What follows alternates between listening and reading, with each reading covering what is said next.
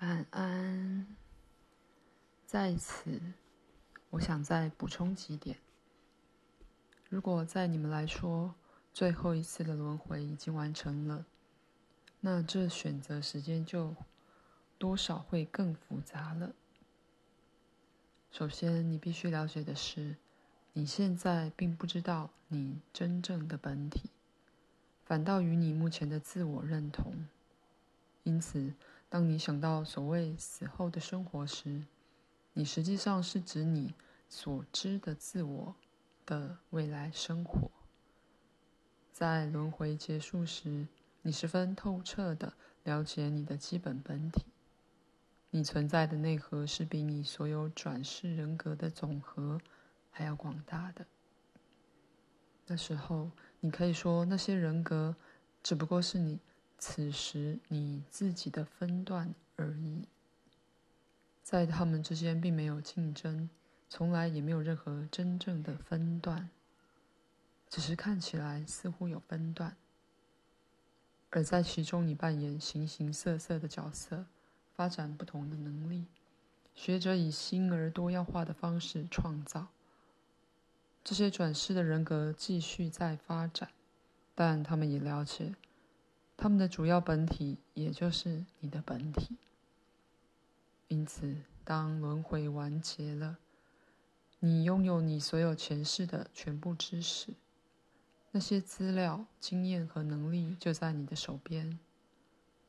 这只表示你实际的了解了你的多次元实相。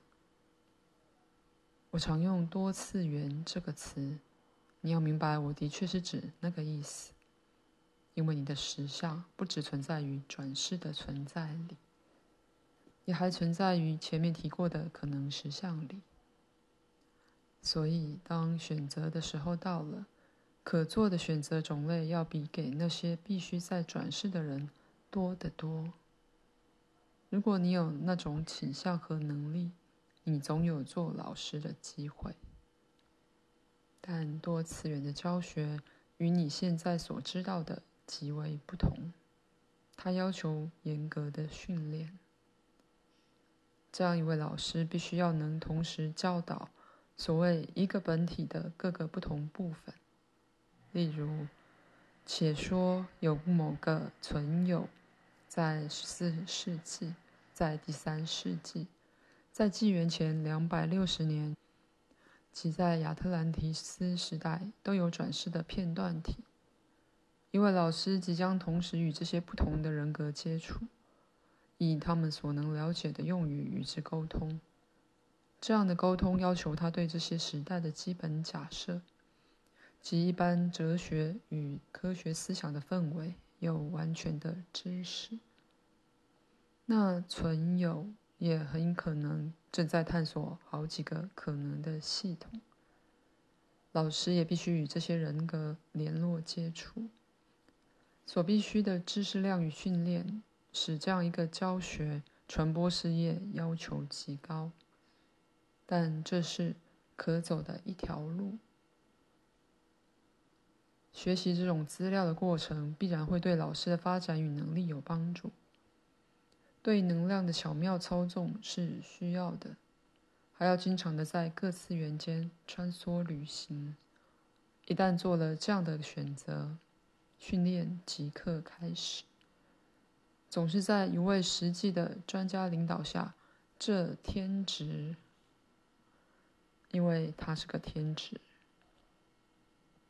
会引导这样一位教师进入他以前甚至不知其存在的。其他实相领域中去，其他结束了转世而有一个不同的总和天性的人，可能会开始步入成为一个创造者的漫长旅程。在一个很不同的层面上，这可以比之为你们自己的实物质实相中创造界的天才，不用油漆、颜料、文字、音符。创造者代之以真实的次元来实验，以尽可能多的形式，我不是指物质的形式，来传授知识。你们会称之为时间的东西，被操纵的，好像画家操纵颜料一样。你们会称之为空间的东西是以不同的方法集合在一起的。那么，举例来说，用时间作为结构，艺术被创造出来。以你们的话来说，时间和空间可以被混合起来。各个不同时代的美、自然的美、绘画和建筑，全都为这些初学者在创造出来，以作为学习的方法。他们最全神贯注的要务之一，就是创造出能在尽可能多的不同实相次元中造成影响的美。举例来说，这么一件作品在你们的系统里看来是一个模样，但它在可能的实相里也会被看到，虽则也许以完全不同的方式。你懂吗？它是一项多次元的艺术，如此的自由与自然。所以，它会同时出现在许多石像里。这样一件艺术是笔墨难以形容的，这观念也没有相等的文字。可是，这些创造者也致力于对他们可及的所有各种实相层面中的人们提供灵感。例如，在你们的系统中的灵感，就常是这种创造者的杰作。休息一下，再继续。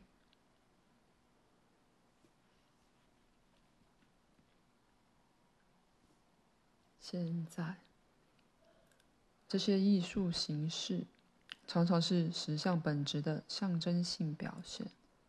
依照觉知到它的人的能力，他们会被给予不同的诠释。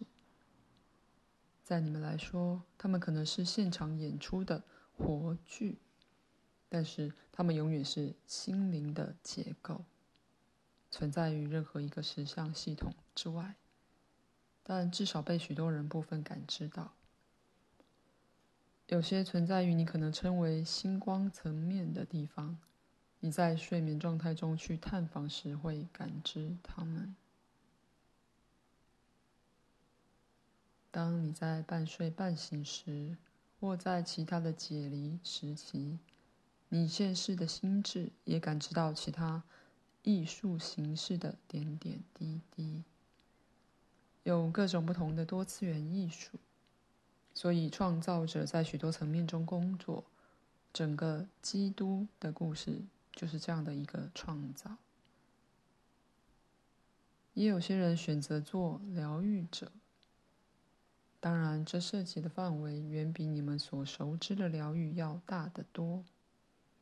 这些疗愈者必须要能与存有经验的所有层面打交道，直接帮助那些为存有一部分的人。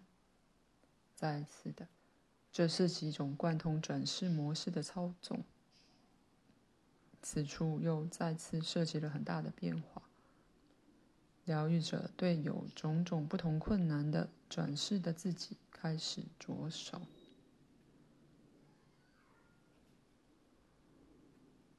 所涉及的疗愈永远是心灵上和精神上的。这些疗愈者总是等着帮助你现在所知系统里的每一个人，以及在其他系统里的每一个人。在更大的脉络里，有更多训练的高深的疗愈者处置广大人群的心病，还有一些人综合了老师、创造者和疗愈者的特质。其他人则选择特别适合他们自己特性的发展方向。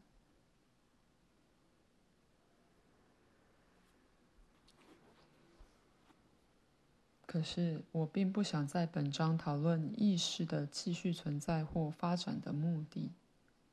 我只想说清楚，进步的广大可能性是可能的，并且强调每个人都有完全的自由这个事实。意识的发展是自然的属性，自然的阶段，并没有受到威逼。所有更进一步的发展是天生具备在你所知人格内的，即如成人天生就在儿童内。至于这些对死后事件的描写，也许听来很复杂，尤其是如果你已习惯了一个关于天堂或永远的安息的简单故事。可惜文字无法描写我希望让你们了解的许多基本要点。不过，在你内心，你就有试出直觉而接受内在知识的能力。在你读这本书时，文字是要使你试出自己的直觉能力。